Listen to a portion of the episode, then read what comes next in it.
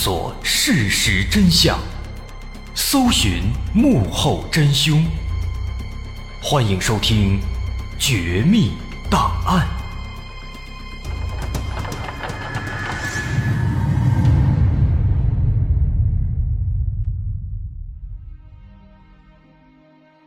还原事实，探索真相。欢迎来到今天的《绝密档案》，我是大碗。二零零五年六月二十七日，江苏省昆山市人民法院开庭审理了一起盗窃案件。被告人名叫尹松超，他犯了盗窃罪。经审理，这起案件的犯罪事实清楚，证据确实充分，法院最终依法判处尹松超有期徒刑一年零两个月。这个尹松超的户籍所在地是北京，那么按照相关的规定。昆山市法院在判决之后，要通知他户籍所在地的司法机关，再把判决书送到尹松超的家中。于是很快，判决书就被送到了北京。然而，相关的工作人员在来到尹松超的家里之后啊，却发现，尹松超正好好的待在家里，哪儿也没去。既然尹松超正待在家里，那在昆山法院接受审判的又是谁呢？于是，一场历时一年多的奇葩案件正式拉开了序幕。而有关这件事儿的开端，咱们要从一个黑车司机开始说起。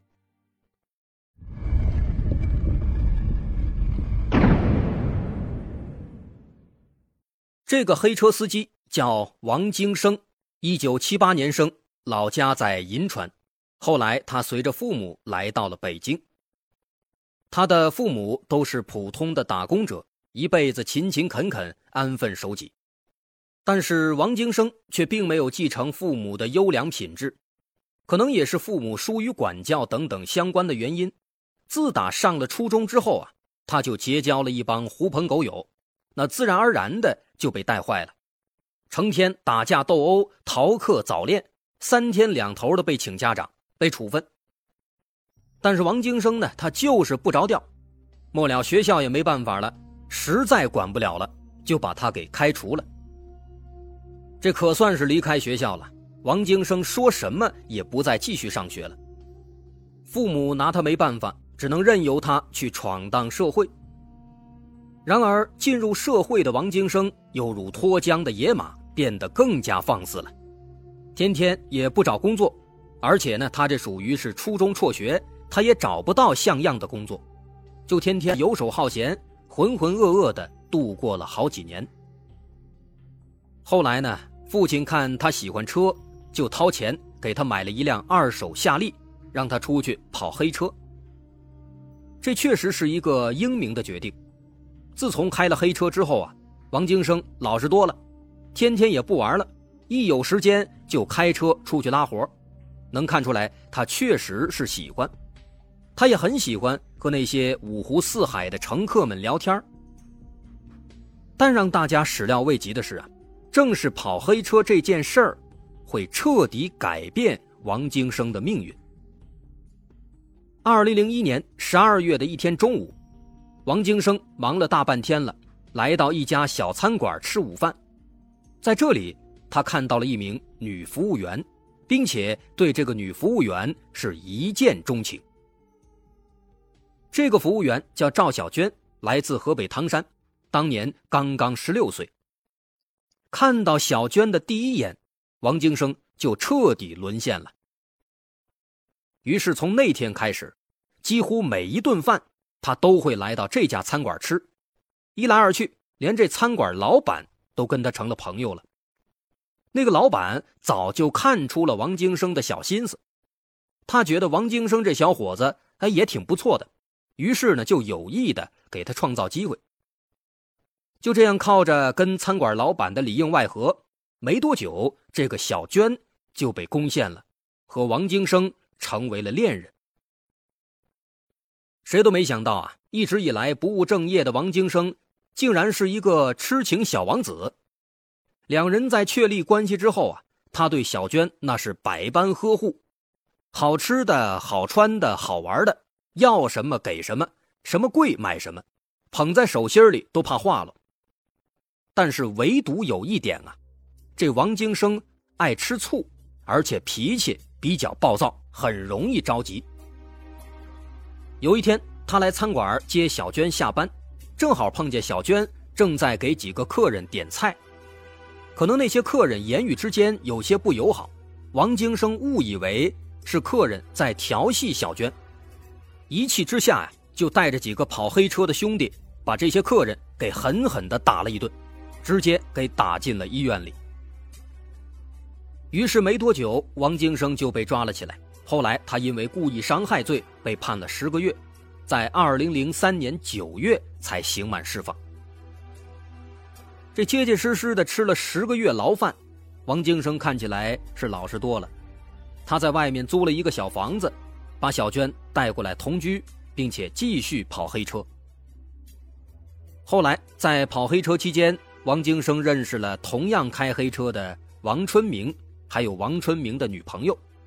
这几个人发现啊，他们之间相互非常聊得来，于是渐渐的就成了不错的朋友。业余时间经常一起玩儿这个王春明呢，他平时很喜欢去迪厅去跳舞，在认识王京生以后啊，就经常带着他和小娟一起去。在北京城里，大大小小的舞厅不计其数，而他们去的最多的是一家比较大型的舞厅，叫做 JJ 舞厅。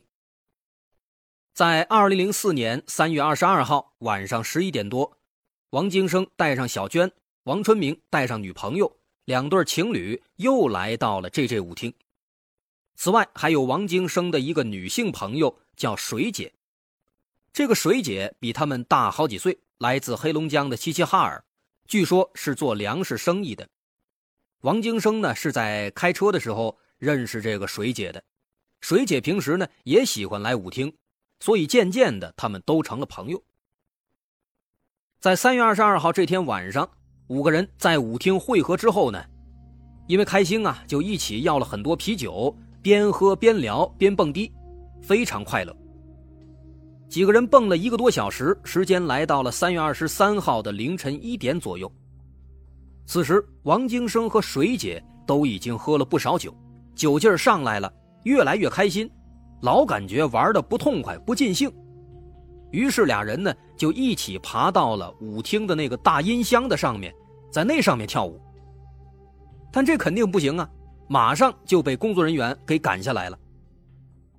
这让王京生和水姐都感到有些尴尬，于是两人有些害臊的就跑到了他们的座位旁边。但是他们不知道啊，自己刚刚张扬的举动，其实已经引起了几双眼睛的注意。这家舞厅规模很大，位于北京西城区新街口北大街的一个大院里，而这种大型舞厅往往鱼龙混杂，充斥着各种社会闲散人员。就在王京生和水姐爬上音箱之后，水姐那性感妖娆的身姿立刻就引起了一些男人的注意，这其中包括六七个二十来岁的年轻小伙这几个小伙呢。都是安徽人，一起来北京打工。当时啊，他们也已经喝了很多酒了。其中有一个小伙子叫做小龙，他借着酒劲儿啊，就慢慢的凑了过来，想趁机开油占便宜。但是他却没想到，水姐旁边的王京生，别看其貌不扬，其实他已经是蹲过监狱的老社会了。当这种情形。和脾气暴躁的王京生碰在一起，最终就会引发一起血案。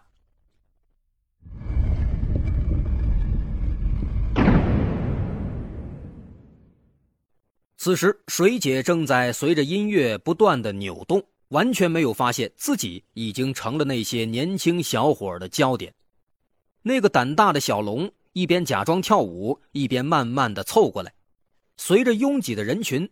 他非常自然的把手就放到了水姐的屁股上。这一幕啊，恰好被旁边的王京生看到了，他立刻冲过去，一把推开了小龙。但这小龙他并不是一个人啊，随后，他的老乡小张和小周等人就全都围了过来，开始推搡和挑衅王京生，甚至还有人开始挑逗座上的小娟。只可惜啊，十个月的牢狱生涯没有让王京生学会冷静和理性，面对这赤裸裸的挑衅，尤其自己的女朋友也被牵扯进来，这让他非常愤怒。他转头离开了座位，回到楼下的车上，取来了自己的挎包。这挎包里面装着一把三十厘米的长刀。这把长刀本来是王京生开车的时候用来防身的，现在遇到了这种情况，尤其对方人多势众，他立刻就把这挎包给取了过来。因为舞厅里灯光昏暗，对方的几个小伙子并没有注意到王京生的挎包里有什么。还以为王京生是怕了，于是他们挑衅的更加严重了，甚至又凑过去又要去碰水姐。王京生看了，大骂着冲过去阻止，但是很快就被对方的人拦住了，双方迅速扭打起来。虽然王春明也立刻加入进来，但他们毕竟只有两个人，这根本不是对手，立刻就被打了好几拳，几个拳头挨下来。这让王京生彻底愤怒了，他二话不说，抽出刀来，突然猛地刺向了那个小龙的腹部，接着又对他的肩部、手臂和胸部连刺了好几刀。这几刀下来，刚刚还在调戏水姐的小龙立刻瘫倒在地，血流如注。回过头来，王春明和另一个小张仍然在纠缠扭打。于是，王京生冲过去，对着那个小张的胸部狠狠地扎了一刀。面对如此疯狂的王京生，其他的几个安徽老乡立刻吓跑了。其中那个小周，他跑得稍微慢了一点，刚刚跑出门，钻进了一辆出租车。已经杀红了眼的王京生立刻就追了过来，他一拳打碎了车玻璃，对着小周狠狠地扎了三刀。顿时，在小周的头部、肩膀和屁股上留下了三个大洞。这短短两三分钟，接连捅了三个人，就算喝了再多的酒，也该清醒一点了。王京生反应过来之后，他没有过多停留，立刻打车逃走。而王春明，他的行动慢了一步，刚要下楼就被舞厅的保安抓住，后来被交给了警方。至于小娟和王春明的女友以及水姐，则趁乱离开了现场。警方和医护人员很快赶到现场，经初步检查，小龙和小张伤到了心脏，已经死亡；而小周他稍微幸运一些，但是也身受重伤，立刻被送到了医院。同时，警方通过王春明锁定了嫌犯王京生的身份，并且立刻展开追捕。但是因为事发时已经是凌晨两点左右，街上的行人非常少，没有人看到王京生他所乘坐的出租车的车牌号，于是警方只能在王京生的出租屋以及他父母的家附近布控，希望能守株待兔。另一边，王京生的女朋友小娟自然也成了警方的重点调查对象。可是当警方来到他们的出租屋之后，却发现小娟。并不在家。小娟去了哪里呢？说到底呀，这毕竟是一个十几岁的孩子，生活阅历太少，法律意识太过淡薄。如果他哪儿也不去，老老实实的回家，其实这件事跟他几乎是没有一点关系的。他也没干什么，顶多要去公安局做一下笔录就完了。但是天真的小娟啊，她竟然反其道而行之。选择去帮助自己的男友王京生。一开始呢，小娟确实是回家了，她把自己身上的有血迹的衣服换洗掉，接着就想去找王京生。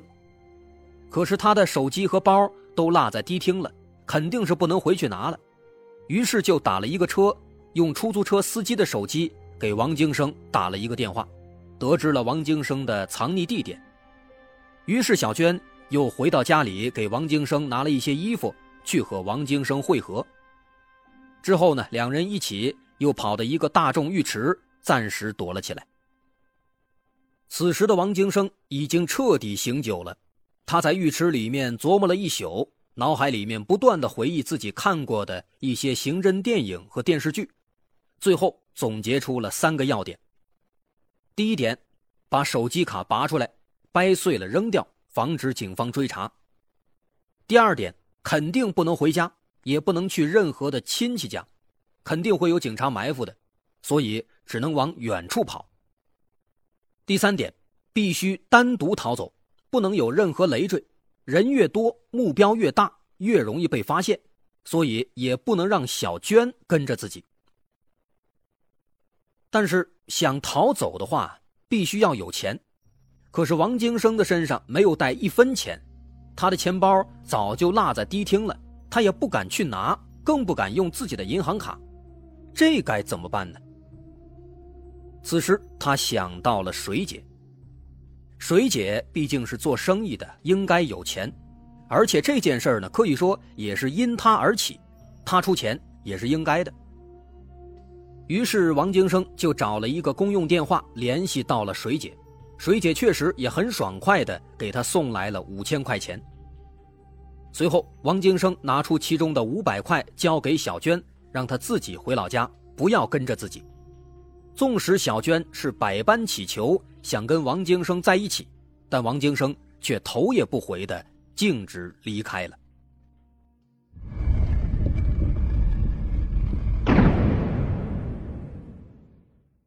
现实就是这样的讽刺，明明前一天晚上小娟还义无反顾地追随王京生，可是第二天就被王京生打发走了。我们不知道小娟当时她的心里是怎么想的，但她后来确实也没有给警方透露更多的有关王京生的线索。可以说，这确实是一个既天真又愚蠢的可怜姑娘。摆脱了小娟之后。王京生立刻来到汽车站，坐上了开往黑龙江大庆的长途汽车。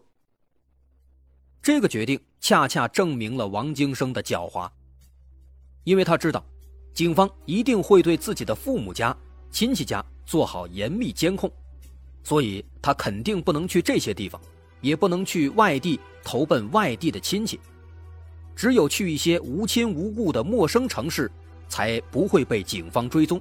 才是安全的。当他来到汽车站的时候，恰好开往大庆的汽车要发车了，所以他就买了票去了大庆。事实也的确如此，警方想遍了王京生所有可能逃窜的城市，确实没有想到这个和王京生毫无关联的大庆。不过呢，王京生逃到大庆虽然是警方的意料之外。但是他并没有因为自己的这个小聪明而高兴太久，因为他一个北京人在大庆，实在是太过扎眼了。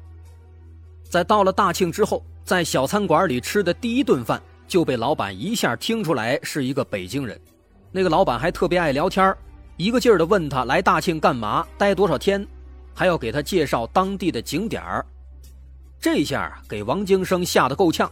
好不容易编瞎话搪塞过去，吃完饭赶紧走了。在吃完饭之后呢，他本来打算去找一个小旅馆住下，但是一想到刚才饭店老板一下子就认出了自己是北京人，他吓得也不敢住旅馆了，因为自己这口音啊肯定是会被听出来，而且旅馆也往往是警方最先排查的地方，所以最后呢，他选择去一些像是大众浴池啊。黑网吧呀，或者是舞厅啊，去这些地方过夜，因为这些地方鱼龙混杂，人比较多，比较容易隐藏。但是这些场所也有缺点啊，那就是贵呀。王京生他也不敢去找工作，就这样坐吃山空，结果不出一个月，他身上的四千五百块钱几乎就花光了。钱要没了，接下来该怎么活呢？走投无路之际呀，王京生想到了警匪电视里面经常有的一句台词，说最危险的地方就是最安全的地方。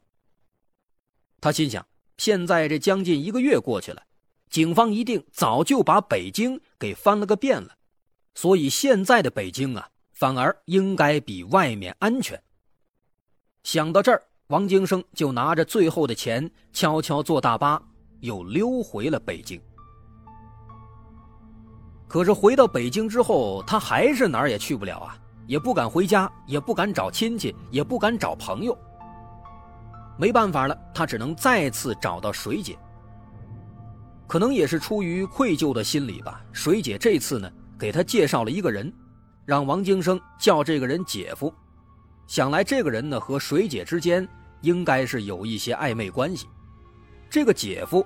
给王京生找了一个小房子，让他暂时住下了。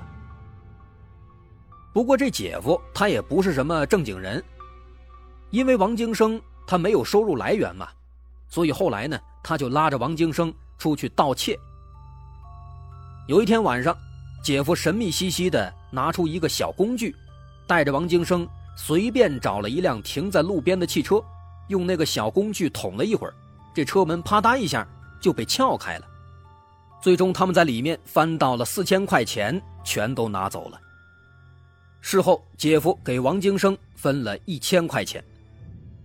原来啊，那个小工具是盗窃用的钥匙。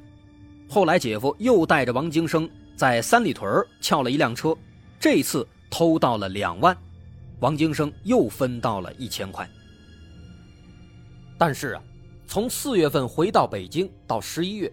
中间这半年多的时间，那个姐夫一共也没带王京生去做过几次，前前后后他一共也才赚了几千块钱，每一次都只是分到这一千块。半年多时间啊，这点钱对王京生来说是远远不够的。但那毕竟是人家的工具啊，自己也仅仅只能算是搭便车，他也不好意思提更多要求。就只能是在人少的时候，自己偷偷溜出去寻找赚钱的方法。二零零四年十一月，王京生认识了一个黑车司机，这个人叫尹松超。这个尹松超刚刚二十三岁，他是北京当地土著。王京生看他呢没什么心眼儿，就留下了尹松超的电话，每次出门就给他打电话，专门坐他的车，这防止自己。被更多人看到，这接触的多了，两人渐渐的就成了朋友。至少尹松超自己他是这么认为的。但实际上呢，王京生啊，他有自己的小算盘。在取得尹松超的信任之后，有一天，他对尹松超说自己啊，想要去租一辆车，但是因为自己不是北京户口，人家不让租，所以呢，希望借用一下尹松超的户口本尹松超从来没听说过还有这样的规定，但是出于对朋友的信任，他并没有多想，当即把户口本就交给了王京生。而王京生呢，扭头就拿着户口本去了派出所里，因为当时刚刚开始变更二代身份证，王京生就冒用尹松超的身份拍了一个照片，代替尹松超办了一个二代身份证。于是王京生呢就摇身一变。变成尹松超了，有了新的身份了。王京生认为自己应该离开北京了，毕竟在北京认识自己的人比较多，自己也不可能一直躲着。所以说，不如就带着尹松超的身份远走他乡。而且一旦到了外地了，即便因为犯了其他事情被警察抓住，那么警察也只会认为他是尹松超。不会查到他的杀人的罪行，这似乎是一个完美的金蝉脱壳之计啊！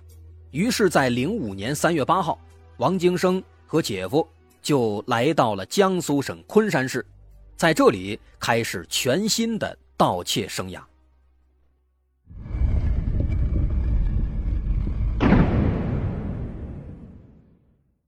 不过，王京生很快就发现，即便来到了昆山。自己也只能是继续跟着姐夫一起混，毕竟他也没有姐夫那样的盗窃工具，也没有盗窃的经验。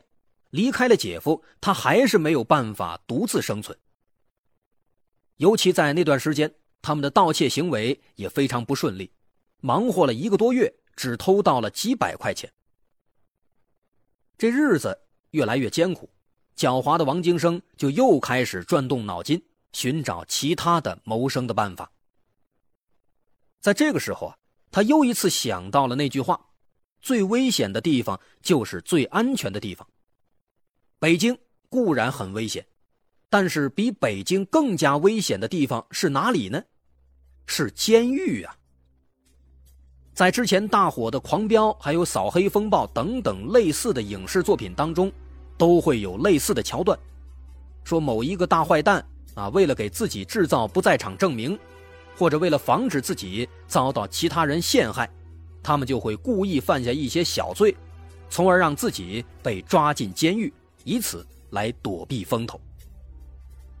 王京生他就是想到了这样的桥段，反正自己现在是尹松超啊，只要自己犯点小罪，被关进昆山这边的监狱里，管吃管住还安全，北京警方无论如何也不可能找到自己了。这样一来呢，既逃避了警方的追捕，又不用提心吊胆的在外面四处躲藏，简直是一个绝妙的办法呀！想到这儿，王京生就赶紧开始筹划。他在昆山市内转了好几天，最终选定了昆山市玉山镇政府，这里有一个停车场，平时人很多，在这儿犯罪一定会被立刻抓住的。于是，在二零零五年四月四日中午十二点，这正是中午下班的时候，王京生来到这个停车场，随便找了一个看起来比较贵、比较新的车，拿起铁丝和撬棍就开始撬门，三下五除二就把后备箱给打开了，把里面的所有东西一股脑的全都给抱了起来。哎，可是搞笑的是啊，因为王京生他是如此的明目张胆。在场的很多人其实也看到了，但是呢，他们都以为这王京生是在开自己的车，所以根本就没有人当回事王京生一看这不行啊，为了引起别人的注意，他就故意压低姿态，哎，假装贼眉鼠眼，一边四处张望，一边加快脚步，快速逃走。直到这个时候啊，那停车场的保安才注意到了他。才发现这个人不太对劲，就想把他拦下来询问。王京生一看，哎呦，机会来了，赶紧撒丫子疯狂的往前跑。跑了没一会儿，他就故意被保安追上，被扭送到了派出所。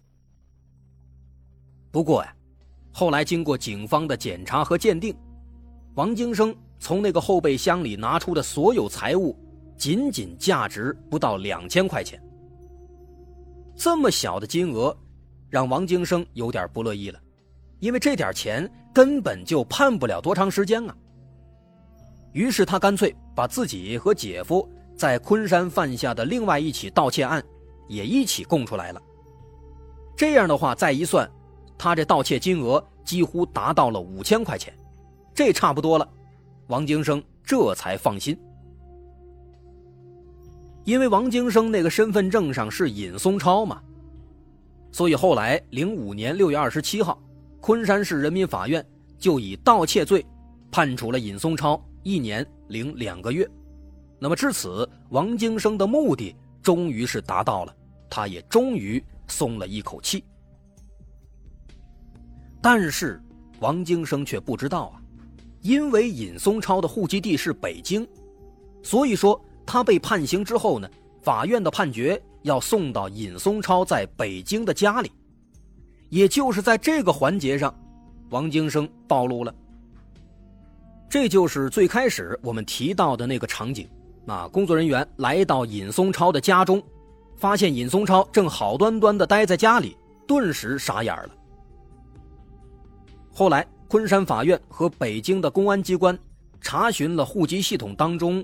有关这个尹松超的资料，结果发现呢，竟然有两个尹松超。这两个尹松超所有信息全都一样，唯独照片不一样。这才发现，是有人利用这个二代身份证的办理机会，冒用了尹松超的身份。但是，到底哪一个才是真正的尹松超呢？很简单，警方拿着户籍系统当中。啊有关这个尹松超的一些资料，分别对这两个尹松超进行提问，最终很轻松的就戳穿了王京生。喂，这个被判刑的尹松超是假的尹松超。不过此时呢，一个新的问题是，这个假的尹松超他的真实身份到底是谁呢？既然是冒用了别人的身份，警方认为他的身上啊一定是藏着某些重大案件。为了查清真相，王京生从集体监视被改为单独关押。并且还专门给他安排了一个管教进行看管。在此期间，这位管教是反复找王京生谈心，并且告诉他，真正的尹松超已经被找到了，查出他的身份，这仅仅只是时间问题。也的确，一旦那个真正的尹松超给警方说了王京生借用他户口本的这个经历，并且向警方提供了王京生的线索。那么王京生基本也就没跑了。所以渐渐的，在巨大的心理压力下，经过激烈的思想斗争，王京生最终还是不堪重负，在零五年八月三号主动交代了自己的身份。那么至此，这王京生可以说终于正式落网了。二零零六年六月六号，北京市第一中院作出判决。以故意杀人罪、盗窃罪，分别判处王京生死刑和有期徒刑六年，剥夺政治权利终身，并处罚金六千元。数罪并罚，加上之前的一年两个月，最终决定执行死刑，剥夺政治权利终身，并处罚金六千元。同时，判令王京生赔偿三名受害者的经济损失，共计人民币四十一万元。追缴王京生的违法所得两万四千元。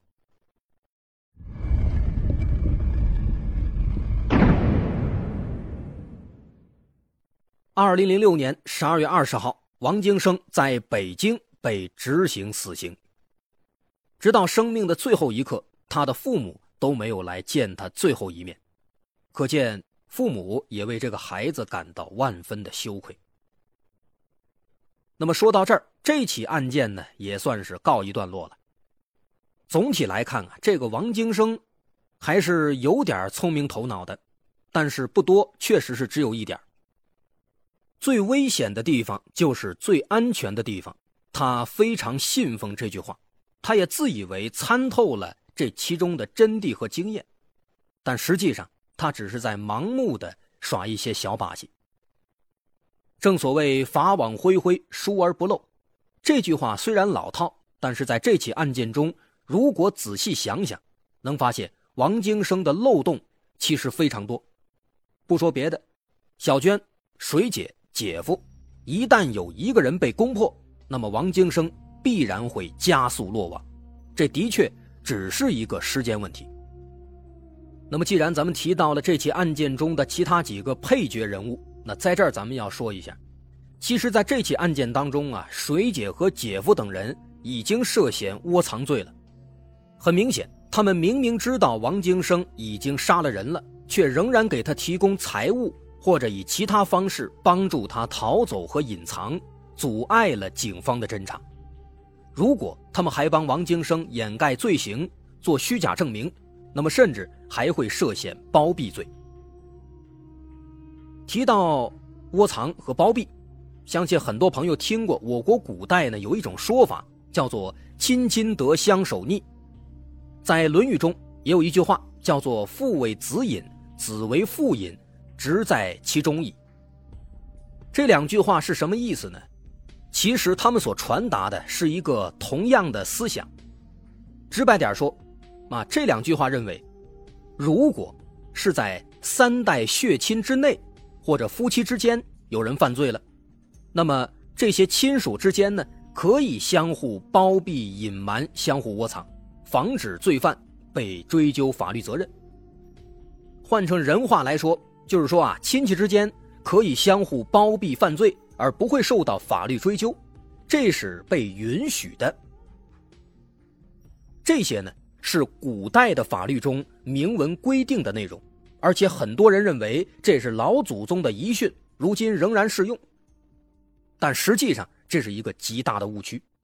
根据我国的现行法律规定，即便是帮助自己的父母、配偶去隐瞒他们的犯罪行为，或者帮助他们逃跑等等，这也会构成窝藏包庇罪。亲亲得相守逆，在现代是一定不能有的。但这个时候，可能有朋友会说了：“说在国外，人家还有这类似规定呢。”但实际上，这是大家误解了。对这个窝藏包庇的一些规定呢，尤其不能过度解读。其实呢，这个窝藏包庇提到的情形，它只管那些主动帮助犯罪分子逃跑、藏匿等等类似的行为，强调的是一个主动帮助。而如果我们仅仅是知情不报、知情不举，比如说我们知道一个人的犯罪行为，但是不去报案。或者说，我们知道这个人的犯罪行为，但是面对警方的询问，我们不会提供自己知道的消息，不向警方透露任何线索，这种情况是不构成窝藏包庇罪的。这两者的主要区别，一个是主动帮助，另一个是知情不举。换句话说，主动帮助犯罪分子万万不可，但如果仅仅是知道，那是没关系的。